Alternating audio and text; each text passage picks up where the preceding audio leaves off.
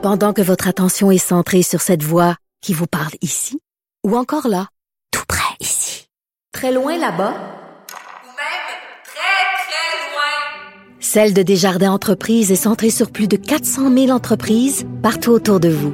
Depuis plus de 120 ans, nos équipes dédiées accompagnent les entrepreneurs d'ici à chaque étape pour qu'ils puissent rester centrés sur ce qui compte, la croissance de leur entreprise.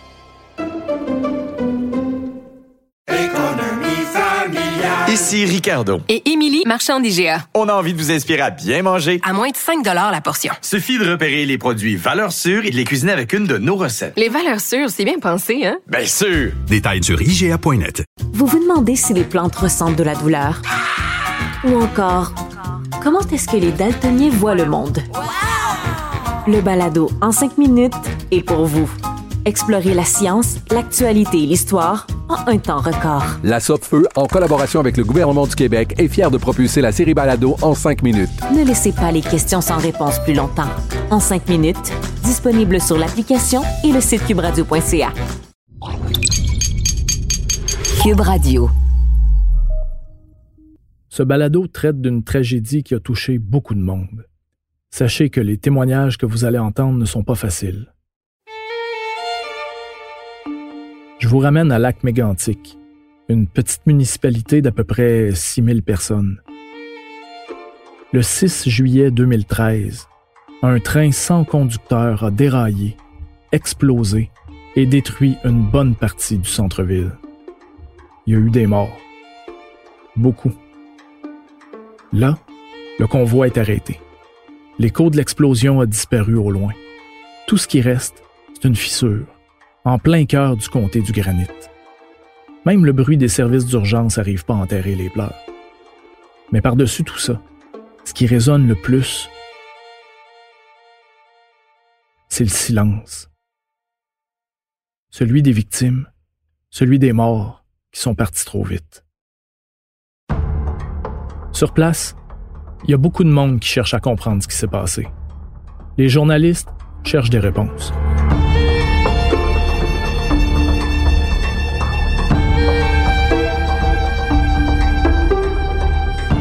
Je m'appelle André-Sylvain Latour.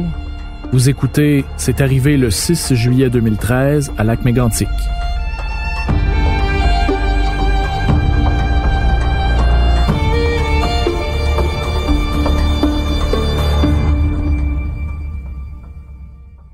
Joël Lemay, je suis photographe à l'agence QMI depuis maintenant 14 ans. On arrive sur place, on connaît pas la ville, on sait pas nécessairement où est arrivé l'incident. Puis une fois sur place, c'est le périmètre de sécurité, il, va jusque où? Où est-ce qu'on a le droit d'aller? Trouver les angles, voir où est-ce que ça s'est passé principalement. Tout le monde veut savoir ce qui s'est passé à Mégantic. Faut trouver des photos rapidement et les envoyer rapidement aussi. Trouver ses repères, c'est le plus important dans une situation comme ça. Il faut expliquer ce qui se passe. Il faut que le monde sache ce qui vient d'arriver. Mais est-ce que les images, les textes et les témoignages vont suffire à raconter ça? Par où commencer? Pour Nicolas Saillant, c'est clair. Il faut reprendre ses esprits et vite. Au départ, c'est sûr que tu te laisses impressionner par ce que tu vois devant toi. C'est sûr, là, parce que c'est tellement gros. Tu essaies de comprendre. On est d'abord très loin, le périmètre de sécurité. Tu comprendras qu'on n'était pas à côté du Musicafé. Là, hein? On est excessivement loin. On ne sait pas exactement l'ampleur de ce que c'est mais on sait que c'est gros, on sait qu'il y a des victimes. Maxime Landry, lui, en a vu dans sa carrière. Mais ça ne l'empêche pas de l'admettre d'un coup. Il n'y a pas de mode d'emploi pour couvrir une tragédie comme celle-là. Il faut apprendre sur le terrain, se fier à ses réflexes et à son jugement. On y va avec le gros bon sens, avec le sens de la débrouillardise, le sens du respect aussi, parce que quand tu te retrouves dans une petite communauté comme celle-là qui est déchirée, pour ne pas dire décimée, euh, tu sais que le facteur humain et l'émotion va prendre le dessus sur tout le reste. L'expérience, c'est plus ça qui est important dans un événement comme ça. La preuve, ça fait seulement un an que Nicolas Lachance est journaliste, mais il sait que son rôle est crucial. C'est lui qui est là. C'est lui qui est les yeux et les oreilles du reste du Québec. C'est pas le temps de figer. c'est encore moins le temps de tourner les coins ronds. On prend une grande respiration et on fonce. Mégantic, pour moi, ça a été euh, un bac en accéléré euh, en journalisme. Comment on approche des victimes, euh, comment on, on, raconte des histoires, rapporter les faits, suivre aussi le déroulement politique. Il y avait une enquête, il y avait tout était là dans ce drame-là. C'était le plus gros drame, mais en même temps, il y avait Écoute, j'ai été là pendant des semaines, c'est pas pour rien. Il y avait tellement de choses à raconter, à creuser. Les gens voulaient savoir pourquoi c'était arrivé, comment c'était arrivé. On voulait connaître les histoires des gens aussi qui étaient euh, qui étaient disparus ce soir-là. Sur place, les journalistes posent beaucoup de questions. Il faut retourner chaque pierre pour vraiment comprendre. Parce que c'est loin d'être simple. Tout ce qu'on voit, c'est du métal fondu, du béton craqué, de la poussière, beaucoup, beaucoup de poussière. Dans les salles de nouvelles, on veut maximiser les efforts des équipes sur le terrain. Chacun a son rôle à jouer. Chacun doit mettre son morceau dans le gros casse-tête qu'on essaie de construire. Parce qu'en ce moment, toutes les pièces sont mélangées. Moi, je faisais du direct. De, de très tôt le matin jusqu'à tard le soir. Audrey Gagnon est journaliste à LCN et TVA. J'étais en direct tout le temps à couvrir tous les points de presse parce que, évidemment, il y avait énormément d'informations à transmettre. Même si l'information, des fois, arrivait au compte-goutte, il y en avait beaucoup. Il y avait énormément de questions auxquelles les gens essayaient de répondre. Fait qu'il y avait des points de presse réguliers de la Sûreté du Québec, euh, Bureau du coroner, euh, la sécurité civile, le BST, Bureau de la sécurité dans les transports. Fait que moi, je courais à travers la ville pour rapporter les faits des différents points de presse. C'est sûr que les détails techniques, c'est important. C'est important pour les journalistes et c'est important aussi pour tout le monde. Mais à Lac Mégantic, en juillet 2013, il y a vraiment une réponse que tout le monde veut avoir. Un élément qui obsède les journalistes comme Catherine Lamontagne. Ce qu'on attendait, c'était le décompte.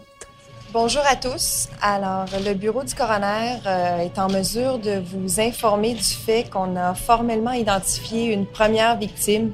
Donc, aujourd'hui, on a retrouvé euh, tant de personnes. Le bureau du coroner a été en mesure de d'identifier telle, telle, telle personne. Nos policiers ont réussi à retrouver huit victimes de plus. Et c'était telle femme qui avait tel âge, c'était tel homme qui avait tel âge. Les recherches aujourd'hui nous ont permis de découvrir cinq autres victimes parmi les décombres. Euh, il y avait un travail qui se faisait vraiment un travail de minutie. Je me souviens, il y avait une anthropologue judiciaire euh, qui avait travaillé dans les décombres du World Trade Center en 2001, qui avait été dépêchée à Mégantic pour venir prêter main forte aux experts et aux scientifiques et aux autorités sur place. Donc, euh, l'obtention de huit identifications formelles moins d'une semaine après les événements démontre le rendement exceptionnel des ressources qui ont été mises en place par le laboratoire de sciences judiciaires et de médecine légale. C'est une enquête difficile. Jusqu'à maintenant, on sait qu'il y avait 72 wagons, des DOT 111 pleins de pétrole brut. On sait que le train est venu de Nantes, la municipalité d'à côté, qui a dévalé la pente avant de dérailler et d'exploser. On sait que les dommages sont énormes. Fait dix jours que c'est arrivé. C'est le temps d'aller dans la zone rouge, d'aller voir ce qui reste du centre-ville. Un autobus jaune, un représentant par média, pas plus. Le 16 juillet 2013, c'est le tour guidé d'une zone dévastée, d'un cimetière à ciel ouvert. Je me souviens, c'était, c'était Michel Brunet de la Sûreté du Québec qui nous avait dit Vous allez voir, quand vous allez descendre l'autobus, ce que vous allez vivre là, ça n'a rien à voir avec tout ce que vous avez vécu dans votre vie. Là, tu te dis, on en a vu d'autres. Mais il avait raison. Quand tu mets le pied, ça craque. Tellement le sol est sec. Il n'y a plus rien. Il n'y a plus un brin d'herbe. Il n'y a plus un arbre. Il n'y a rien. C'est beige. C'est c'est crevassé là. C'est un paysage que que qu'on a jamais vu, que moi j'avais jamais vu. Je me souviens des lampadaires qui étaient comme une chandelle qui a trop brûlé, là, à la fin d'un repas, là. Mais là, c'était les lampadaires d'acier, là, ça a fondu. Tu regardes les arbres, puis je me souviens, l'expression que j'avais trouvée, c'était c'est comme si on les avait brûlés au napalm. Il n'y a plus rien. Là. Tu voyais exactement la ligne était où. Là. Tu voyais une moitié de lampadaire brûlé. Là. C'était comme si un laser était passé. Il y avait plus de sol, il y avait plus de bitume. Ça sentait le gaz, ça sentait la mort. Ça, ça a été... Puis c'était une journée... Écoute, il faisait chaud à Mégantic. Là. Quand c'est arrivé, c'était c'était hallucinant la chaleur qui se dégageait de là. En plus du feu, il devait faire une, c'était une canicule, il fait 40 degrés. euh, euh, c'était étouffant, là, complètement étouffant. Chaque pas que tu fais, tu essaies de comprendre qu'il y avait au-delà de 40 vies ici qui se sont perdues dans un claquement de doigts. là. Et là, tu remontes dans l'autobus, puis t'as chacun des journalistes qui est là. Il n'y a pas un mot qui se dit. Tout le monde est là, sous le choc, abasourdi parce qu'il vient de voir, parce qu'il vient de vivre, parce qu'il vient de sentir.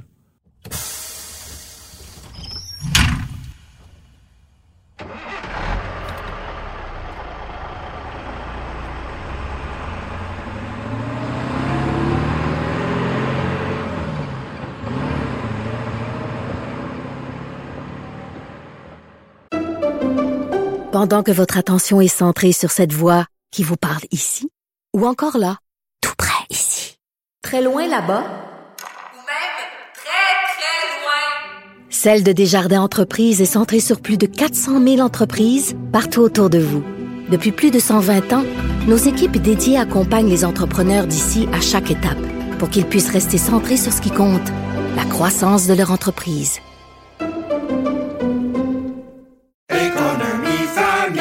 Ici Ricardo. Et Émilie, marchand d'IGA. On a envie de vous inspirer à bien manger. À moins de 5 la portion. Suffit de repérer les produits valeurs sûres et de les cuisiner avec une de nos recettes. Les valeurs sûres, c'est bien pensé, hein? Bien sûr! Détails sur IGA.net. Vous vous demandez si les plantes ressentent de la douleur? Ou encore, comment est-ce que les daltoniens voient le monde? Le balado en cinq minutes est pour vous. Explorez la science, l'actualité et l'histoire en un temps record. La Feu, en collaboration avec le gouvernement du Québec, est fière de propulser la série Balado en cinq minutes. Ne laissez pas les questions sans réponse plus longtemps. En cinq minutes, disponible sur l'application et le site cubradio.ca. Quand j'ai eu 30 ans, je me suis lancé comme défi de tuer un chevreuil et de pêcher un saumon. Et je suis pas encore sûr pourquoi, mais je suis rentré dans un nouveau monde. Des milliers de caribous. Des histoires de beauté, J'étais dans l'eau, nu comme un verre, puis la truite était à côté de moi. des histoires de bois. Il y avait un ours dans l'arbre au-dessus de sa tête. C'est ce que je vous propose dans cette nouvelle série balado de Cube Radio. Je m'appelle Philippe Vincent Foisy, je vous invite à écouter Histoire de chasse et pêche, disponible sur cube.ca et les autres plateformes de balado.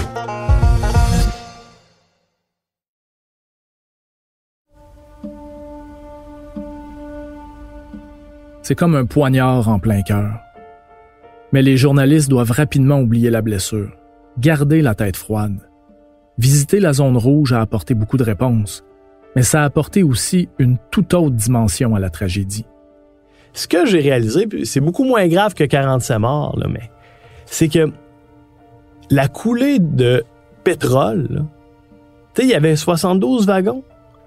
Pas tous les wagons qui ont explosé, mais c'était du pétrole en tabarouette, là. Il y en avait du pétrole qui a coulé dans le lac, dans la rivière, qui, s'est promené, là, qui, s'est déversé partout, là.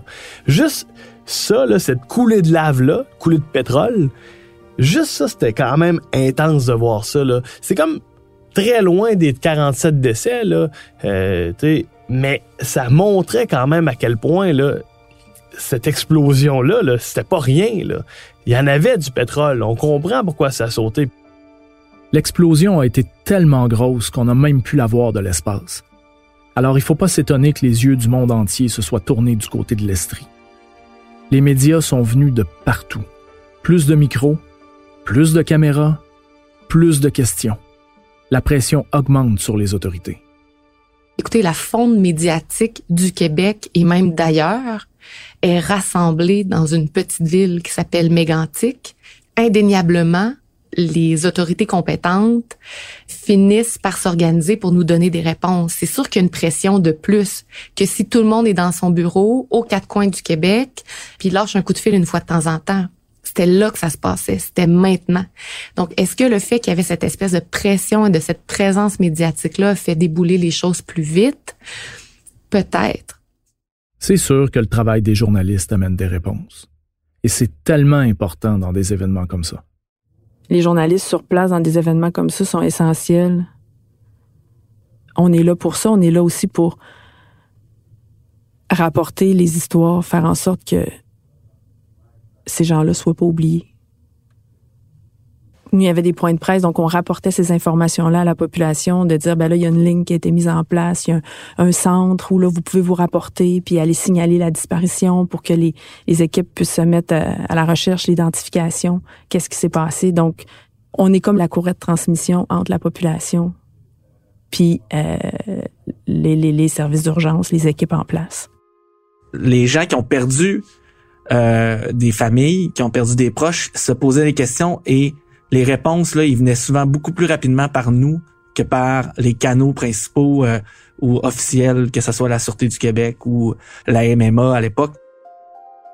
Les journalistes sont déchirés. D'un côté, faut rester de glace devant une catastrophe comme ça. De l'autre, ben, il faut établir le contact avec les proches, leur prendre la main et partager leur douleur. C'est pas une tâche facile, mais c'est ça le travail. Les gens qui vivent des drames comme ça, souvent, ils ont besoin de parler. Ils ont besoin de se raconter, ils ont besoin de se faire entendre, de faire entendre leur histoire.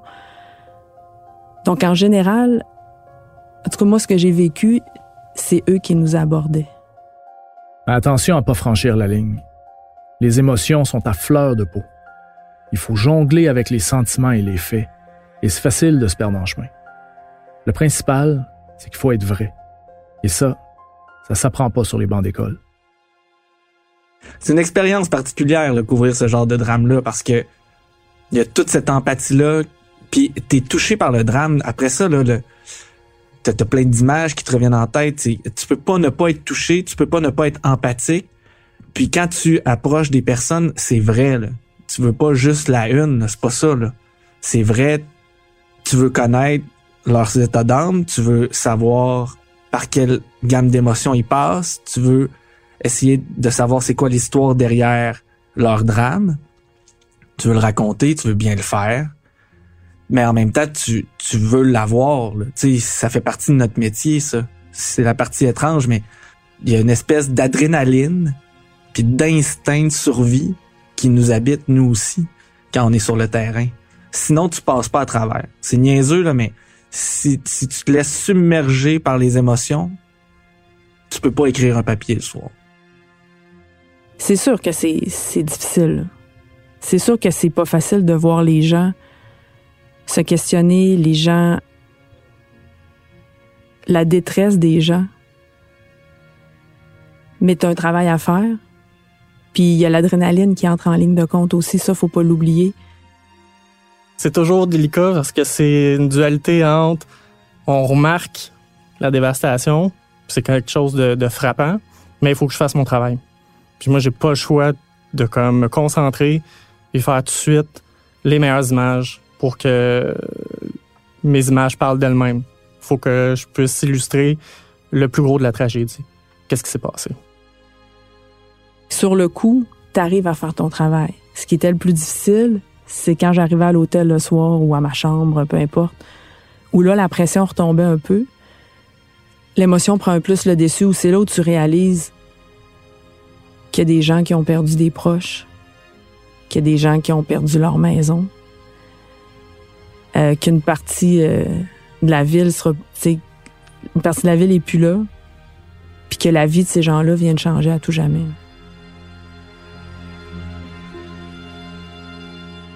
C'est clair, leur vie sera plus jamais pareille. Leur douleur est déjà assez grande, il faut rester professionnel. Mais en dedans, ça boue. On a beau enfouir les émotions au plus profond de nous-mêmes, elles finissent toujours par remonter à la surface. Lac mégantique, c'est un peu ça. C'est une tragédie au cœur d'une ville, mais c'est un poignard au cœur de tout le monde. Ah, c'est clair que Mégantic m'habite encore. Euh, euh, je revois des images. On dirait qu'en vieillissant, la carapace est moins épaisse.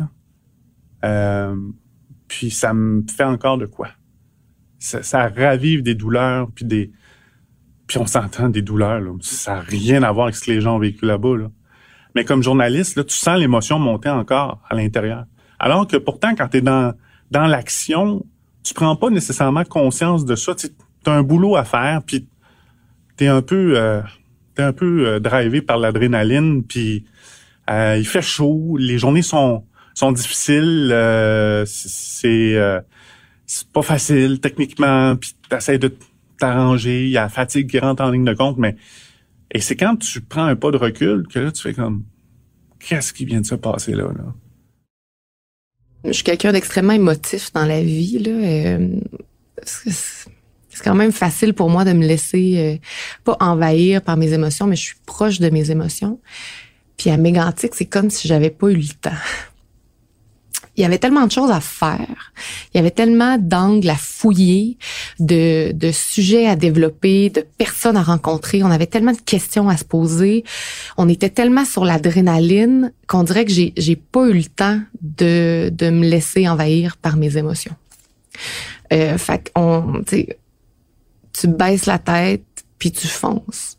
On a un travail à faire. Euh, on veut comprendre ce qui s'est passé. On veut savoir ce qui s'en vient. Euh, c'est ce qu'on a fait, je pense.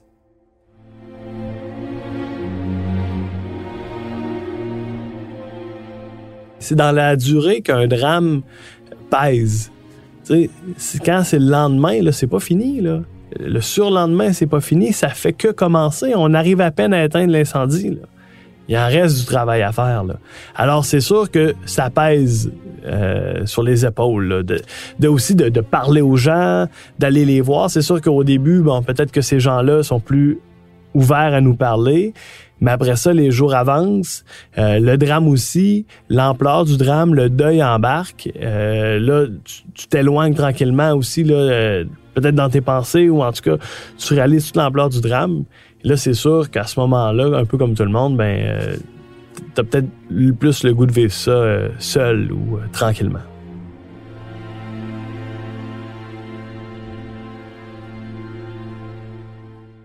Il faut être passionné pour faire ce métier-là. Ne pas compter les heures, ne pas écouter ses émotions. Il faut apprendre à se recoudre le cœur, un point à la fois. Mais la cicatrice, elle, elle sera toujours là.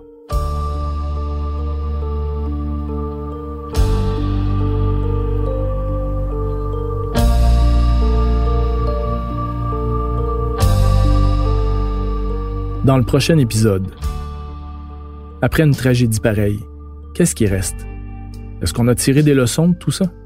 Ça fait dix ans, on, en parle encore parce qu'il y a des, choses qu'on on doit apprendre de ce qui s'est passé. Il y a encore la question de la voie de contournement qui n'est pas réglée. Puis je pense que notre travail est essentiel là-dedans aussi.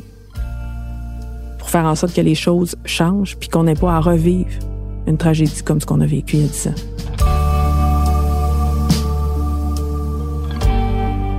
Je suis André-Sylvain Latour, j'ai conçu ce balado.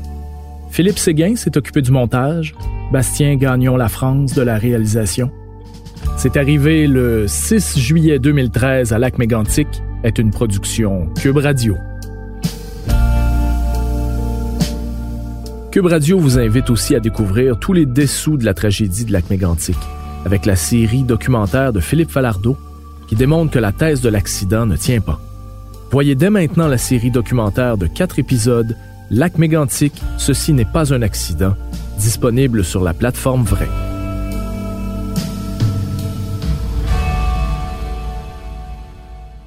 Si vous avez besoin de soutien, d'aide, ou si vous sentez qu'un proche traverse des moments difficiles, s'il vous plaît, n'hésitez pas à contacter 1-866-APPEL, 1-866-277-3553.